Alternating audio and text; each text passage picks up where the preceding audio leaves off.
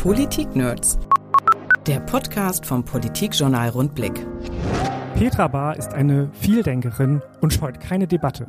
Doch von Twitter, ihrem präferierten Medium, hat sie sich erst einmal verabschiedet. Ist die Debattenkultur auf dem Kurznachrichtendienst abgedriftet? Ist Twitter gar verloren? Im Politik-Nerds-Podcast sprachen wir über die Stimmung in den sozialen Netzwerken, die Debattenkultur in Deutschland während der Corona-Pandemie und über Barmherzigkeit in Zeiten schwindender Gewissheiten.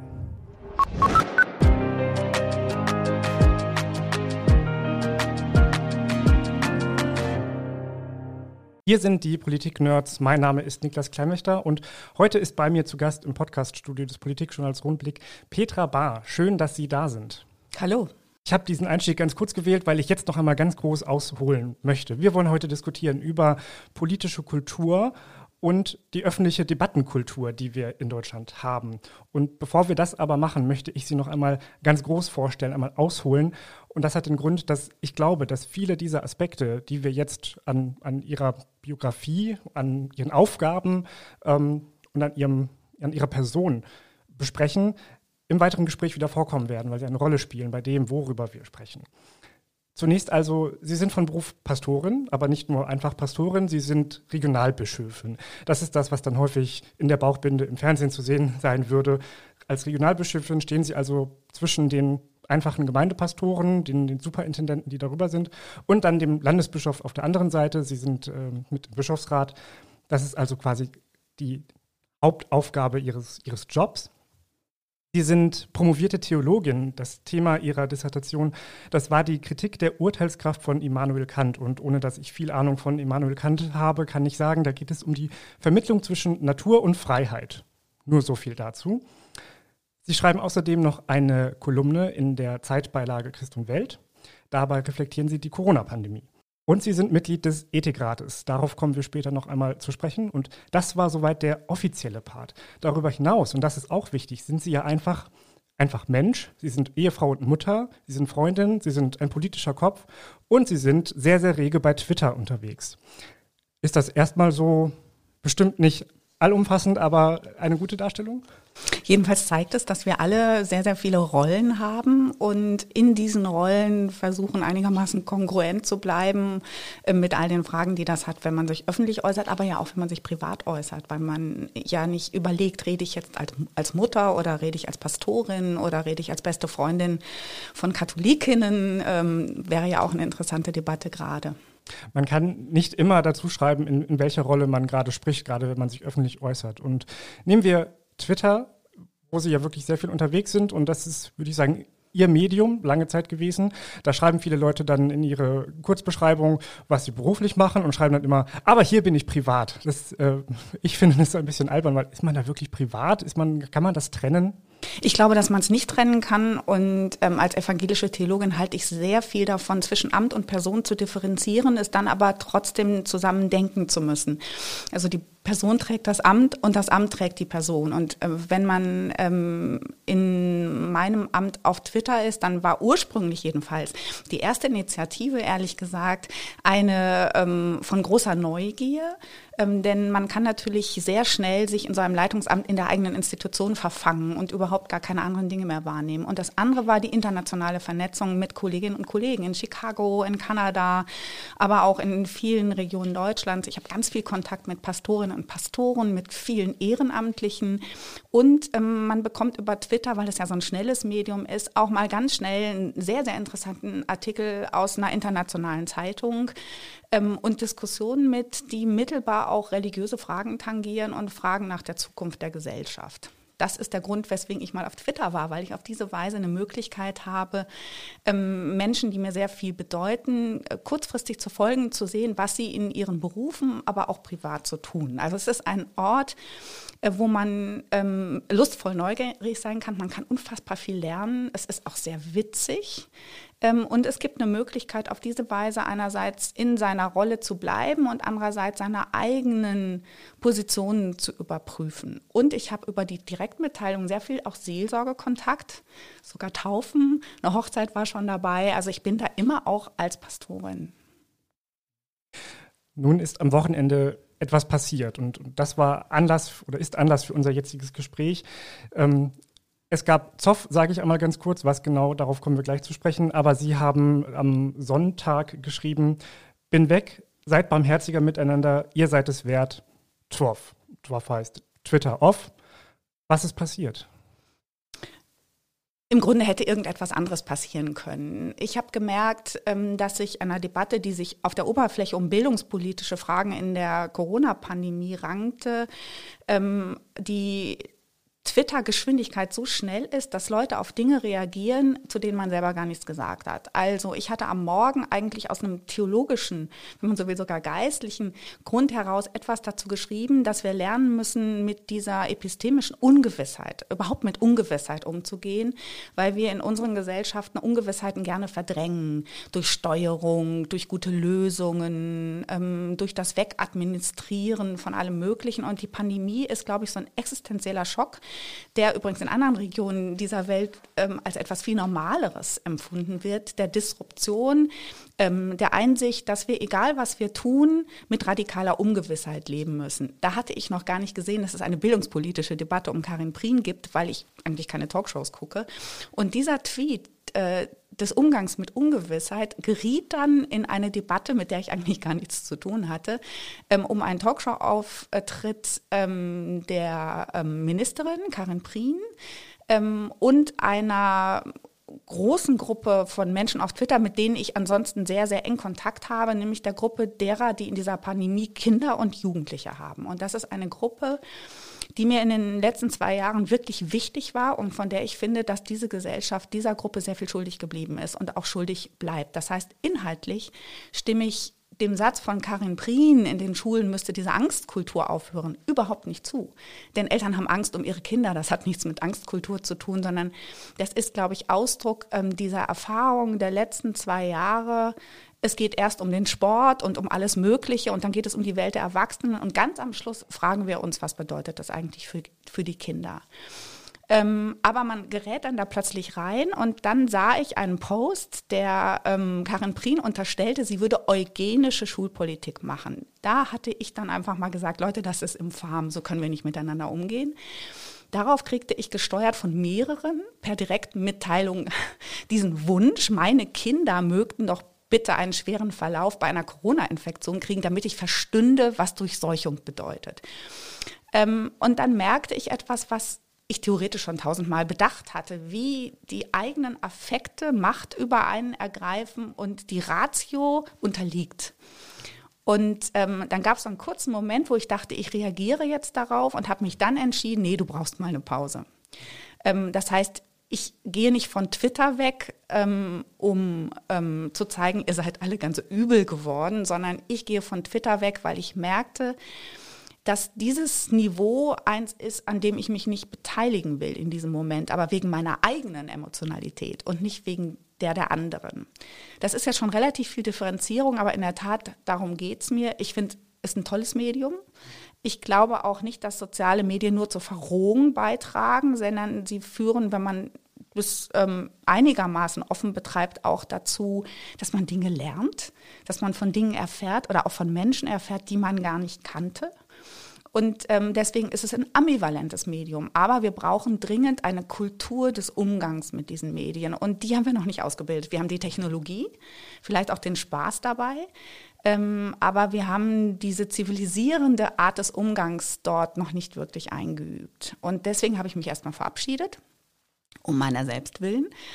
Ähm, und diesen Wunsch geäußert, in der Tat, ich finde ähm, gerade bei so einem schnellen Medium wichtig, dass man ähm, um seiner selbst willen auch mit anderen barmherziger umgeht und immer mal erstmal unterstellt, und das gilt für alle Seiten, ähm, die, die da etwas äußert, ähm, ist in irgendeiner Weise persönlich, auch affektiv betroffener, als mir das klar ist die angesprochene Karin Prien, Bildungsministerin in Schleswig-Holstein, ähm, ihr wurde vorgeworfen, sie würde in wertes und unwertes Leben unterteilen. Das, das war der, der Post, auf den Sie äh, gerade angespielt haben. Ähm, dann gab es massive Kritik an ihren Äußerungen in der Talkshow. Inzwischen hat sie ihren Kanal bei Twitter erstmal runtergefahren, deaktiviert, anders als Sie. Sie sind ja theoretisch noch da, Sie nutzen es nur gerade nicht mehr aktiv. Würden Sie sagen oder, oder können Sie nachvollziehen, dass Karin Prien als Politikerin so gehandelt hat auf Twitter und ihr Profil ausgeschaltet hat? Oder würden Sie sagen, sie entzieht sich damit gerade einer, einer Debatte, die sie selber eigentlich angestoßen hat und ist jetzt inkonsequent? Weiß nicht, was sie alles für Nachrichten bekommen hat, aber die müssen ziemlich übel gewesen sein und sie müssen immer etwas auch mit ihren jüdischen Vorfahren zu tun gehabt haben. Und da merkt man, wie etwas kippt. Natürlich muss eine Ministerin weiter in Debatten stehen. Das wird sie ja hoffentlich auch. Und äh, natürlich ist sie rechenschaftspflichtig für das, was sie sagt und tut. Und wie gesagt, ich bin inhaltlich überhaupt gar nicht ihrer Auffassung. Aber ähm, wenn sich etwas so verselbstständigt, dass ähm, einer Ministerin, die eine spezifische schulpolitische Linie fährt, zwischen sehr viel unterschiedlichen und auch polar entgegengesetzten Interessen. Ähm, der unterstellt wird, eugenische Schulpolitik zu machen, ähm, dann ähm, verrutschen einfach die Kategorien.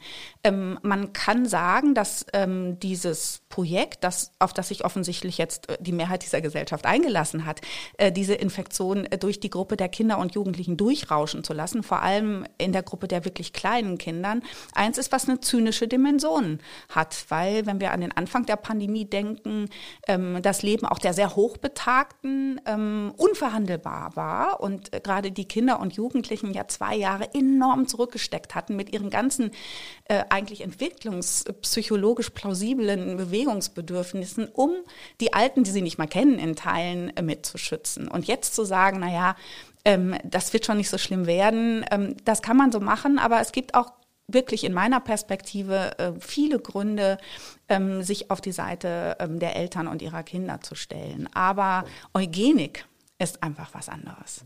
Und ähm, dieser Kategoriensprung ist etwas, was ähm, die Debatten dann manchmal unangenehm macht. Und ähm, ich glaube, dass man bei so polarisierenden Debatten, wo es darum geht, eigentlich ganz viele Perspektiven einnehmen zu können, das nicht auf Twitter verhandeln kann, sondern es braucht dann Orte, wo viel mehr Zeit ist. Und Twitter ist kein Organ des Zögerns. Ähm, entweder Leute haben vorher schon gut nachgedacht ähm, oder sie denken nicht mehr nach, weil die Gefühle mit ihnen durchgehen. Ähm, Martin Luther hat mal eine ganze Menschenlehre dazu geschrieben, wieso das so ist. Das ist in der Tat ein merkwürdiger Freiheitsverlust, wenn man seinen eigenen Emotionen so ausgeliefert ist. Und dann macht es Sinn, sich und vor allem ja auch seine Familie zu schützen. Ähm, das ist übrigens in meinem Fall jetzt hier gar nicht das Problem, sondern ich merkte nur, ich wollte von meiner eigenen schnellen Zunge ähm, fliehen. Mhm. Ein Nutzer hat nun ihren Beitrag, ihren, ihre Fluchtankündigung geteilt und auch einer aus dieser Theo-Bubble, in äh, der sie sich bewegen, in der ich auch ein bisschen immer mitlese zumindest. Und er hat dazu geschrieben, wenn Leute wie Bella Bar, also sie, äh, auf Twitter keinen Platz mehr haben, dann ist diese Plattform verloren. Würden Sie sagen, Twitter ist verloren oder habe ich da gerade rausgehört, nee, Sie wollen vielleicht doch wieder zurückkommen, nur erstmal, wenn die Debatte wieder abgekühlt ist? Ich weiß nicht, ob ich zurückkomme und vor allem nicht wann. Ich habe meinen Account nicht äh, gelöscht, weil ich diese Plattform mag und weil mich auf diese Weise eben auch Menschen, die sehr, sehr weit weg sind, sonst erreichen können über Direktmitteilungen. Das ist mir sehr wichtig. Wie gesagt, es gibt noch eine seelsorgerliche Dimension, die sieht man nicht auf Twitter, die spielt für mich aber eine große Rolle. Ähm, ist es verloren? Ich merke jedenfalls, dass viele, die auf Twitter unterwegs sind, ähm, anfangen, in so einen Nachdenkensprozess zu geraten. Also gerade auch Leute, die als Wissenschaftlerinnen unterwegs sind da oder auch Journalistinnen, die merken, ähm, in dem Maß, wie ähm, die gesellschaftlichen Debatten hitziger und emotionaler werden und ähm, die Kränkungsbereitschaft übrigens auch steigt und die Freude daran, missverstanden zu werden, damit man dann umso härter zuschlägt, ähm, dass man ähm, von diesem Karussell entweder abspringt oder man verlangsamt es künstlich. Und da gibt es durchaus ähm, gute Hoffnung, dass man das machen kann. Man kann natürlich auch sagen, ich vernetze mich auf Twitter nur sowieso nur mit den Menschen, die ich mag. Ähm, das denke ich dann manchmal auch. Man hat so seine Flauschgruppe und kann sich da wechselseitig bestätigen. Ähm, nur hat es dann was Facebook-artiges, ehrlich gesagt. Und ähm, dann ähm, ist dieses diese Differenzerfahrung, die man auf Twitter ja auch macht und die was sehr Heilsames hat, weg. Und deswegen wünschte ich mir auf Twitter, aber natürlich in Wahrheit auch an anderen Orten, denn ich kann nicht sehen, dass es auf Twitter brutaler zugeht als in der U-Bahn ähm, oder auch in mancher Debatte im Kirchenvorstand. Dass wir einüben zu unterstellen, dass das Gegenüber ähm, zumindest in der Regel aufrecht eine andere Einschätzung einer Situation hat, versucht es argumentativ zu begründen und möglicherweise auch schlicht in einer völlig anderen Lebenssituation als ich es. Und dafür zu werben, das war mein Hinweis auf den Umgang, auf den barmherzigeren Umgang. Ähm, was überhaupt nicht heißt, dass man sich nicht als öffentliche Person auch entschuldigen sollte oder um Entschuldigung bitten sollte, wenn einem Formulierungen verrutschen. Nur ist das vielleicht die andere Lehre aus der Pandemie, ähm, dass es eigentlich unmöglich ist, als Mensch äh, öffentlich zu agieren in diesen Kontexten und nie Fehler zu machen, sich nie sprachlich äh, oder sogar auch inhaltlich zu galoppieren, ähm, nie die Möglichkeit zur Selbstkorrektur zu haben oder sogar seine Einstellung zu verändern. Also das, was wir eigentlich gut finden, dass Menschen lernen, äh, wird mittlerweile öffentlich dann schon skandalisiert. Also diesen Umgang ähm, mit der Einsicht, ich bin hier zu scharf gewesen, ich habe etwas falsch eingeschätzt, ich habe meine Position geändert, ähm, sich an die Seite von jemandem zu stellen, den man inhaltlich eigentlich sonst nie mag, ähm, um auch diese ähm, ja, diesen Schubladenbaukasten, der Twitter ja auch ist, einfach mal zu verlassen. Das braucht es, glaube ich, jetzt einfach. Die aktuelle Debatte äh, oder auch die, die Kultur da draußen ist jetzt nicht gerade barmherzig, gerade nicht bei Twitter. Sie haben nochmal ähm, gesagt, Unterschied zwischen Twitter und Facebook, um das nochmal für die zu erklären, die beides nicht nutzen, nicht zu kennen. Bei Facebook kann man sich eben mit, mit Leuten befreunden und hat dann nur Kontakt zu denen und kann es auch sehr privat halten in diesem Kreis. Bei Twitter ist eigentlich alles für alle einsehbar, wenn sie es sehen wollen diese Transparenz kann man ja noch einmal übertragen. Als Person des öffentlichen Lebens steht man da und präsentiert sich und äußert sich und äußert sich ja nicht nur als Politiker, nicht nur als Pastorin. Ähm, deswegen habe ich vorhin nochmal diese ausführliche Vorstellung gewählt. Sie, Sie machen sich immer insgesamt angreifbar. In dem konkreten Beispiel, das Sie genannt haben, wurde jetzt Ihr Kind adressiert. Ihm wurde Schlechtes gewünscht. Das ist ja eine, eine, eine krasse Grenzüberschreitung kann man denn, wenn man, wenn man nicht so stark ist und sagt, das ist jetzt nicht so wichtig, wie Sie das ja offenbar sind, wie Sie das gerade machen, kann man dann überhaupt noch als öffentliche Person so nach draußen treten, sich so exponieren und dann eben so ein grobes Medium, so ein sehr öffentliches Medium wie Twitter nutzen? Das ist eine gute Frage, die ich mir selber auch stelle. Ähm, es ist allerdings so, ähm, dass so ein geistliches Amt, also jede Pastorin, jeder Pastor ist in irgendeiner Weise eine öffentliche Person, immer schon gewesen. Und wer sich mit der Geschichte des Pfarrhauses befasst, wird genau das merken. Diese scharfe oder unscharfe Grenze zwischen dem, ähm, was mit dem Amt zu tun hat und der Tatsache, dass Menschen ja privat trotzdem ähm, als Menschen mit konkreter Lebensgeschichte etwa in so einem Pfarrhaus wohnen. Und deswegen ist manchmal, das klingt vielleicht seltsam, ähm, aber gerade wenn man Kinder hat im Pfarrhaus, ähm, die sagen wir, öffentliche Beobachtung und Kommentierung in einem Dorf viel, viel schärfer als auf Twitter ähm, weil man auf Twitter ähm, Zeitausschnitte hat, im Pfarrhaus aber nicht. Deswegen gibt es, glaube ich, einen schon reflektierten und auch hochdiskutierten Umgang ähm, mit diesem öffentlichen Amt. Ähm, und ich muss persönlich sagen, dass die ähm, Angänge, also auch die ähm, ja, sagen wir mal so, strafwürdigen Angänge, die man so per Post bekommt, äh, eher mit der Funktion im Deutschen Ethikrat zu tun haben als mit dem ähm, Amt der Regionalbischöfin. Und deswegen ist man sowieso spätestens, wenn man sich einmal in eine Talkshow gesetzt hat, ähm, eine öffentliche Person. Ähm, und es wird alles über einen recherchiert. Und man kriegt ja auch den ganzen, gerade als Frau, den ganzen Mist mit, also diese sexuellen Gewaltfantasien, die Menschen äußern, die sich fragen, was eine Frau unter einem Talar anhat und so, was nichts mit den Debatten zu tun hat. Das ist eine Erfahrung, die übrigens alle Frauen machen, die sich öffentlich exponieren. Ähm, Männer kriegen andere Formen von sprachlicher Gewalt äh, mit, aber gerade diese sexuellen Konnotationen, die kriegt man eben. Also muss man sich vorher entscheiden und abwägen, ähm, will ich mich ganz zurückziehen.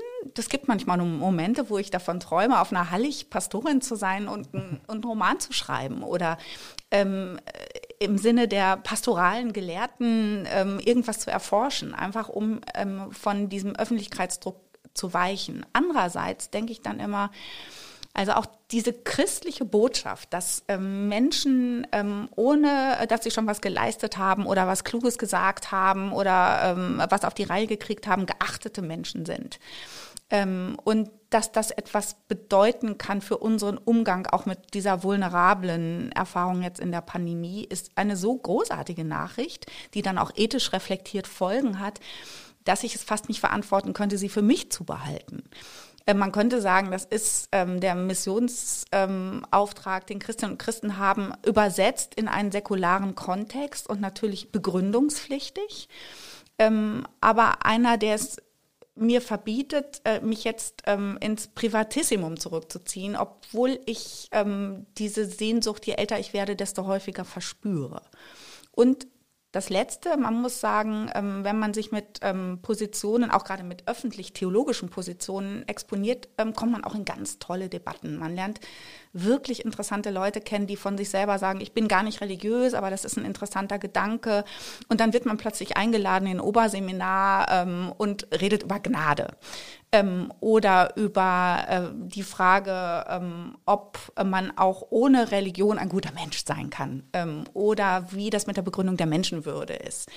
Und ähm, diese ähm, Kontaktflächen, die würde ich ja als Pastorin in meiner Gemeinde auch suchen mit ähm, ähm, denjenigen, die in meiner Nachbarschaft sind, mit der Freiwilligen Feuerwehr und der Galeristin ähm, und der sozialen Initiative und den frustriert Ausgetretenen und äh, den Lehrerinnen der Nachbarschule.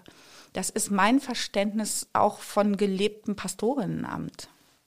Sie haben das Pfarrhaus schon angesprochen. Ähm, wer, wer herausbekommen möchte, wo sie leben, der würde das hinkriegen. Es gibt Anhaltspunkte, ich weiß nicht, wie, wie transparent das auch die Kirche selber herausgibt. Gerade wenn Sie sich jetzt in diesen sehr, sehr kontrovers geführten, hasserfüllten Corona-Debatten äußern, hatten Sie da denn schon mal persönlich Angst? Sie haben jetzt gerade gesagt, das betrifft mich nicht, das, ich habe mir jetzt keine Sorgen gemacht, aber hatten Sie diese Momente, wo Sie denken, da fühle ich mich nicht mehr wohl oder nicht mehr sicher? Die hat es gegeben, ehrlich gesagt. Die hatten aber eher was mit der frühen Phase der Impfpflichtdebatte zu tun ähm, und damit, dass Menschen, die in so Desinformationsblasen unterwegs sind, ähm, teilweise ja wirklich auch Gewaltfantasien äußern. Das ist aber nicht auf Twitter das Problem, sondern das passiert im ganz realen Leben und in anderen Kontexten und das geht sehr, sehr vielen anderen auch so. Das geht Bürgermeisterinnen so, ähm, das geht äh, Leuten so, die sich ehrenamtlich in Stadträten engagieren und meines Erachtens ist das noch viel zu wenig bewusst, was es bedeutet, in diesen Zeiten ein öffentliches Amt zu haben, egal welches. Und da ähm, ist es so, dass man in der Tat immer auch was riskiert und es gab auch schon in Gottesdiensten unschöne Situationen, muss ich sagen, wo auch gerade meine Familie sich Sorgen gemacht hat.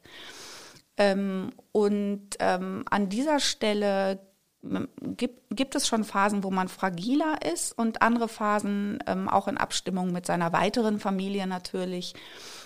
Äh, man kriegt ja im Internet alles raus, wo die Geschwister leben, wo die Eltern leben. Ähm, und die kriegen das auch alle ab, übrigens ähm, zu sagen, ich gehe das Risiko ein, aber es kann natürlich immer passieren, dass man dann irgendwann mal sagt, so bis hier noch nicht weiter. Und das passiert ja auch in Niedersachsen. Oberbürgermeister, ähm, Bürgermeisterinnen treten zurück, Menschen ähm, verlassen ihre Arztpraxen und sagen, ich kann hier nicht mehr praktizieren. Leute, die sich ehrenamtlich engagieren, auch für Geflüchtete, es gibt ja auch noch ganz viele andere äh, Konflikte, ähm, fühlen sich bedroht. Und ähm, ich würde weniger über mich reden wollen, sondern mehr überlegen, ähm, was bedeutet das eigentlich, wenn irgendwann niemand mehr bereit ist, sich öffentlich zu äußern, äh, weil er oder sie sich dann Gedanken machen muss um die Sicherheit der eigenen Kinder. Ähm, so schlimm ist es noch nicht. Das ist in anderen Ländern übrigens schlimmer, auch für Geistliche. Haben Sie da Beispiele? Ja, in Chicago zum Beispiel. Ich bin natürlich über Twitter auch ganz gut vernetzt mit ähm, Geistlichen ähm, anderer Denominationen und auch in anderen Ländern. Ähm, und auch da gibt es natürlich ähm, diese harten Auseinandersetzungen und die werden eben teilweise auch genauso schonungslos geführt mit Morddrogen und allem, was dazugehört. Und ich wünsche mir so sehr, dass wir nicht nur auf Twitter, sondern insgesamt uns überlegen, was bedeutet es auch für die repräsentative Demokratie übrigens, wenn niemand mehr bereit ist, äh, ein Mandat stellvertretend für andere zu übernehmen, um ähm, in diesem Gemeinwesen das Beste zu suchen. Was bedeutet das für unsere Gesellschaft? Wie, sollen wir damit umgehen, mit dieser aktuellen Situation und mit dieser aufgeheizten Stimmung? Also ich habe von Jugendlichen was gelernt, ähm, die ja ähm, junge Studierende in diesem Fall oder äh, junge Leute, die sich gerade aufs Abitur äh, vorbereiten, mit denen ich jetzt mal eine längere Runde hatte. Ähm, auch weil mir gerade Kinder und Jugendliche ja wirklich sehr am Herzen liegen. Und dann traf ich auf wirklich extrem robuste fröhliche, gut gelaunte junge Leute und die haben etwas gesagt, was mich sehr beeindruckt hat. Die haben gesagt, also es gab zwei Alternativen. Entweder wir ziehen jetzt in unsere Befindlichkeit zurück und werden wahnsinnig hier in unseren Kinderzimmern irgendwo im Odenwald oder in Oberbayern oder auch in Niedersachsen, obwohl ja eigentlich die coole Studenten-WG angesagt war oder das Praktikum in New York. Oder wir entscheiden uns, um andere, uns um andere zu kümmern, denen es schlechter geht. Kinder, Jugendliche, wir organisieren Lerngruppen, wir machen Konfi-Unterricht auf Instagram und so. Und man merkt, dass dadurch, dass sie die ganze Zeit ähm, ihren Sinn in dieser Pandemie daraus genommen haben, für andere was zu schaffen, ähm, digital und aber auch im Wald und so, ähm, dass die richtig gut durch diese Zeit gekommen sind. Und das wäre ja vielleicht der erste Schritt, dass ähm, Menschen sich überlegen, wie, also Selbstwirksamkeit sagt man dann immer ne, in den Lehrbüchern, aber was heißt das eigentlich? Das heißt ja, dass man in seinem Nahbereich ähm, Dinge zum Besseren verändert. Und ähm, das ist ja eigentlich so einfach. Und das Verrückte ist, dass alle Sozialpsychologie weiß, danach fühlen, fühlt man sich selber nicht nur besser, sondern man hat auch andere Arten miteinander umzugehen. Man hat was produktiv Gutes miteinander erlebt. Und ich glaube, nur das kann auch solche Verletzungen heilen, etwa wenn man sich unglaublich zerstreitet über die Frage, ob man jetzt in Gottesdiensten 2G, 3G oder 0G betreibt dass man da am Schluss zusammen wieder das Vaterunser sprechen kann. Und das gilt ja für ganz andere öf öffentliche Räume auch. Das geht, glaube ich, nur, wenn man andere Erfahrungen miteinander macht. Und natürlich kann man sich auch an den Tisch setzen, wir könnten ohne Ende runde Tische organisieren und ähm, diskursiv versuchen, das zu bearbeiten. Ich glaube, was es braucht, sind Erfahrungen, auch Erfahrungen damit, dass ähm, man etwas gestalten kann, vielleicht auch Erfahrungen damit, wie schwierig das ist. Das ist ja etwas, was Leute, die etwa in die Politik gehen, immer beschreiben, äh, sehr idealistisch, äh, wenn sie merken, an was für Grenzen man da einfach stößt, wie kompliziert solche Aushandlungsprozesse sind, äh, was es bedeutet, einen Konsens zu erzielen. Ähm, und dafür braucht es Erfahrungsräume. Und das Tragische ist ja, dass ähm, ausgerechnet in dieser Pandemie, wo wir solche öffentlichen Orte gebraucht hätten, genau diese öffentlichen Orte ähm, abgesperrt waren mit rot-weißem Band. Das müssen wir, glaube ich, auch nochmal aufarbeiten als Gesellschaft, weil ähm, gerade ähm, die Tatsache, dass man sich nicht mehr zufällig begegnen konnte, gerade in diesen ersten Lockdowns äh, im Grunde alle, die man nicht kannten, verdächtig waren, ähm, ähm, Aerosole auszustoßen, die einen krank machen und so. Das führt natürlich existenziell auch zu so einer Misstrauenskultur, die so ganz tief geht, die man auch nicht beschreiben kann, die man eigentlich an sich auch nicht mag. Ähm, und deswegen äh, braucht es äh, eben solche Erfahrung, etwas mit anderen zu machen, ähm, mit anderen, mit denen man möglicherweise schon lange nichts mehr gemacht hat. Und damit meine ich nicht die total durchgeknallten, sondern die, mit denen man sich einfach auseinandergelebt hat, weil man in bestimmten Fragen einfach nicht zusammenkam. Ähm, das ist das eine. Und das andere, dass wir als Gesellschaft nochmal auch sehr selbstkritisch aufarbeiten, ähm, was ist gesetzt ähm, den Fall, dass wir herausfinden, was ist auch nicht so gut gelaufen, etwas, was wir benennen können, um möglicherweise auch für andere Katastrophen was daraus zu lernen. Also ähm, vorbereiteter zu sein darauf, dass wir möglicherweise in unserer ähm, sicherheits- und versicherungsgestützten Welt so sicher gar nicht sind ein konkretes Beispiel aus meinem persönlichen Erleben für dieses Misstrauen, das Sie gerade beschrieben haben. Das ist äh, die Situation, dass ich nach dem oder am, am Ende in der, in der späteren Phase des ersten Lockdowns ein totales Problem damit hatte, wieder an Orte zu gehen mit vielen Leuten. Supermärkte waren für mich ein Horror. Ich, ich, also es ist genau diese, genau diese von Ihnen beschriebene Sorge ich kenne die Leute nicht, ich kann die nicht einschätzen, ich ähm, habe Kontakt verlernt und deswegen hatte ich auch immer relativ große Sorge davor, wieder in so einen harten Lockdown zu kommen und bin sehr froh, dass ich auch berufsbedingt und äh, da die, die, die Freiheit hatte, rauszugehen und weiter unter Menschen zu sein und nicht wieder in diese, diese Spirale zu kommen, die mich genau dahin treibt. Dieses Glück haben nun leider nicht alle, denn auch jetzt sind wieder viele Leute im Homeoffice. Wie kriegen wir die denn raus? Gut, jetzt kommen Lockerungen, werden wahrscheinlich jetzt beschlossen. Ich erinnere mich noch an eine Forderung, die Sie, glaube ich, damals auch unterstützt haben. Das war so etwas wie, wie Bürgerräte, dass dann auch das widerspiegelt, dass Menschen zusammenkommen und wirklich zusammenkommen und diskutieren und nicht nur passiv die Regeln empfangen, sondern noch einmal darüber reden. Glauben Sie, dass so ein Konzept dieser Bürgerräte immer noch sinnvoll sein könnte, dass man das weiterentwickeln könnte?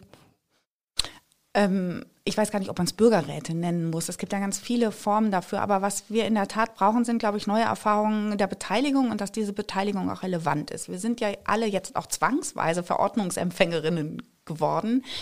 Ähm, und ähm, es gibt ganz viel daran, was man immer verteidigen muss, natürlich. Es ist auch die staatliche Aufgabe, dann für Regeln zu sorgen. Auf der anderen Seite ähm, führt es natürlich dazu, dass der Eindruck entstehen könnte, ähm, dass es auch einen massiven Verlust des Staates gegenüber den Bürgern und Bürgerinnen gibt und nicht nur umgekehrt.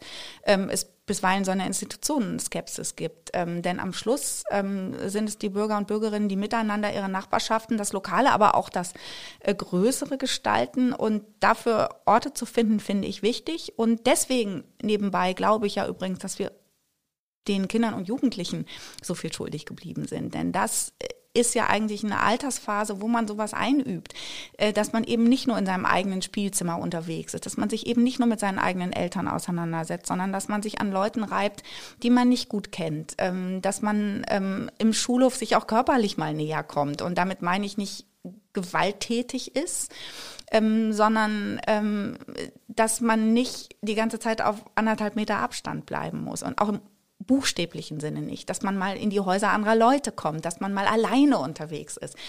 Ähm, das ging ja alles nicht. Und ähm, meine Sorge ist, dass das, was an Verboten plausibel oder nicht plausibel war, jetzt internalisiert ist und daraus dann zweierlei Dinge werden. Die einen ziehen sich weiter zurück ähm, und die anderen übertreiben es jetzt in die andere Richtung und wollen es mal richtig wissen, ähm, um zu zeigen, ähm, dass sie erst dann frei sind, wenn sie ein sehr, sehr hohes Risiko eingehen und damit möglichst noch andere behelligen.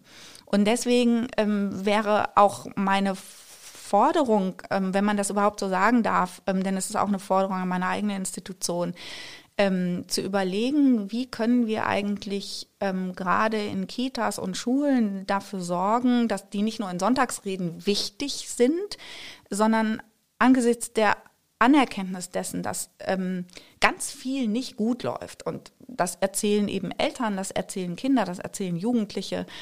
Ähm, zu einer Art von Umdenken führt und sich fragt, wie gehen wir eigentlich mit dieser nächsten Generation um, die weniger wird, äh, die wir aber brauchen, ähm, damit wir ähm, auch die vielen Veränderungsprozesse, auf die unsere Gesellschaft jetzt zusteuert, gut kreativ ähm, bearbeiten können. Und ähm, die, die Frage, wie, was sind eigentlich die Kompensationsmechanismen, die eine alternde Gesellschaft gegenüber dieser ganz jungen Generation entwickeln könnte? Und das hat immer auch was mit Geld zu tun.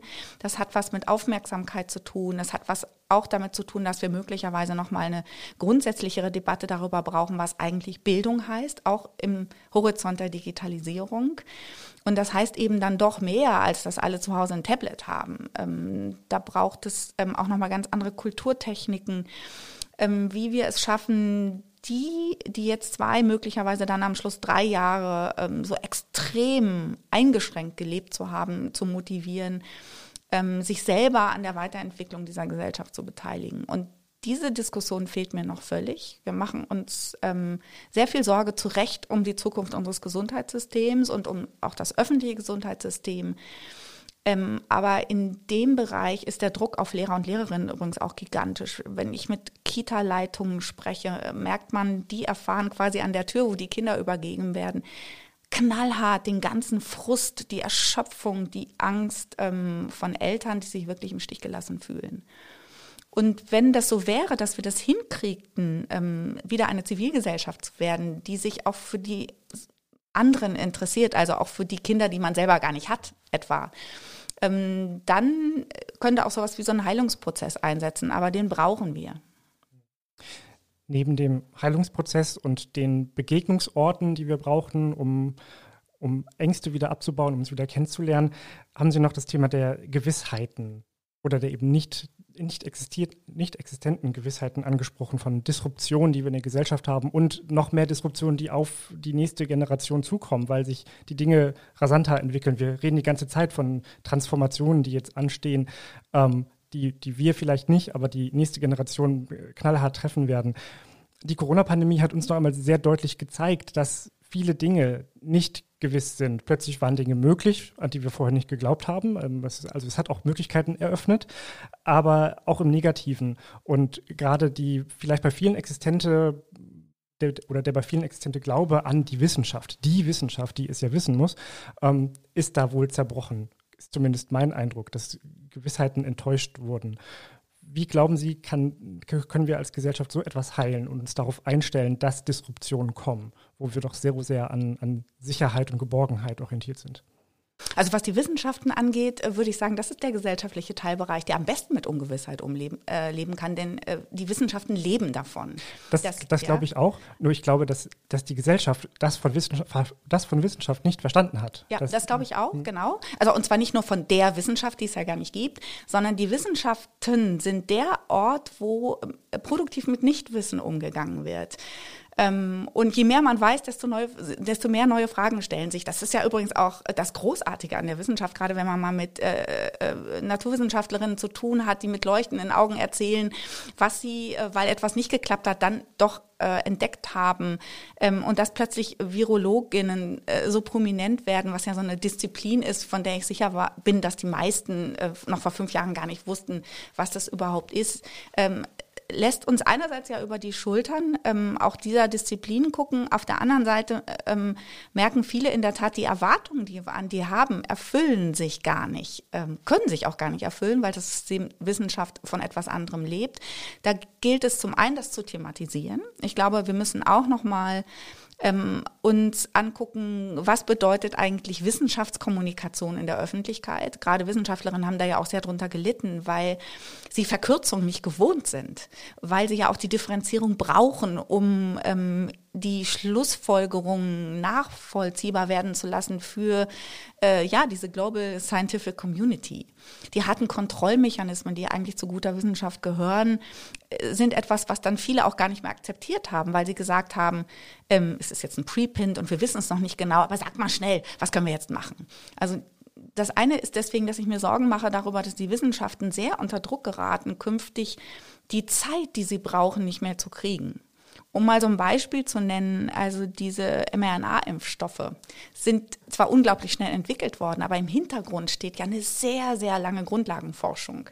Und wenn es die nicht gegeben hätte, hätten wir jetzt keine Impfstoffe.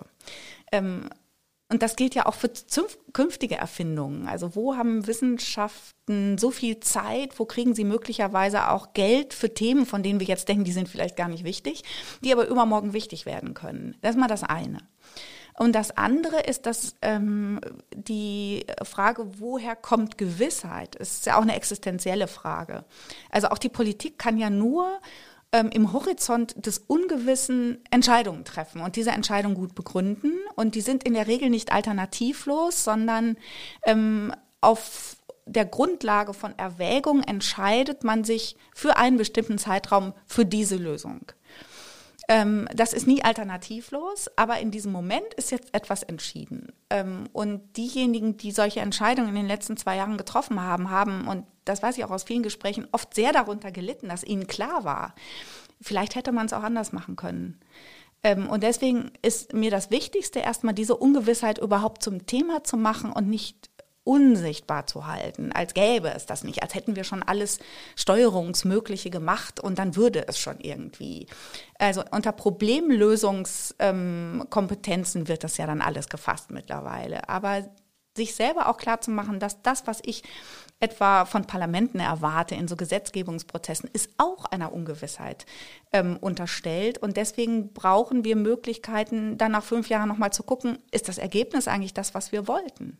Also diese eingebaute Form, das gibt es ähm, im prozeduralen Verfahren eigentlich auch zu überlegen, war die Entscheidung eigentlich die richtige und wie gehen wir damit um, dass wir sie korrigieren, ohne dass daraus sofort ein Tribunal wird, sondern umgekehrt zu sagen, gerade weil sich unsere Welt so irre schnell ändert und die wahren Herausforderungen ja vermutlich nicht in der Pandemiebekämpfung liegen, sondern im, äh, in den Folgen des Klimawandels, wo auch Wissenschaft eine große Rolle spielen wird, ähm, müssen wir lernen, ähm, mit der Vorläufigkeit unserer Einsichten umzugehen, mit der Vorläufigkeit unserer Problemlösungsideen, aber auch im Positiven natürlich, denn das Ungewisse ist ja auch Möglichkeitsraum. Also es ist nicht nur das, was ähm, uns den Halt unter den Füßen wegreißt, sondern es gibt ja auch die Freiheit, von Dingen zu lassen, von denen wir eigentlich wissen, das taugt nicht mehr. Das war mal in den 80er Jahren eine super Idee, aber in Zukunft funktioniert es nicht mehr. Und deswegen hat auch die ähm, Einsicht, dass wir in sehr ungewissen Zeiten leben, durchaus äh, was Zweideutiges. Das ist nichts Apokalyptisches, äh, sondern das kann auch was sehr Verheißungsvolles sein, wenn man es sich eingesteht und wenn wir uns nicht wechselseitig mit übersteigerten Sicherheitserwartungen überziehen, äh, die weder die Wissenschaft noch die Politik ähm, noch auch ähm, zum Beispiel NGOs oder wer auch immer oder die Gerichte uns geben können. Am vergangenen Wochenende, auch am Sonntag, als die Bundesversammlung zusammengetreten ist, um den neuen Bundespräsidenten zu wählen. Da hat die Bundestagspräsidentin Bärbel Baas den schönen Satz gesagt, zitiert nach Rita Süßmuth, der andere kann auch Recht haben. Und ich finde, das ist eine sehr schöne Formel, die ich gerne in jede Redaktion schreiben würde, in jedes Parlament und auch überall bei Twitter als kleine Warnung vor jedem Post dazu schreiben würde. Das ist eigentlich die Demokratietheorie in Nutze, die sich übrigens auch für Abendbrottische in Familien sehr gut eignet. Man kann es überall gebrauchen. Petra Bar, ich danke Ihnen sehr für diesen Austausch, der bestimmt noch lange hätte weitergehen können, aber das können wir nochmal nachholen. Vielen Dank. Politik-Nerds. Mehr Infos unter rundblick-niedersachsen.de.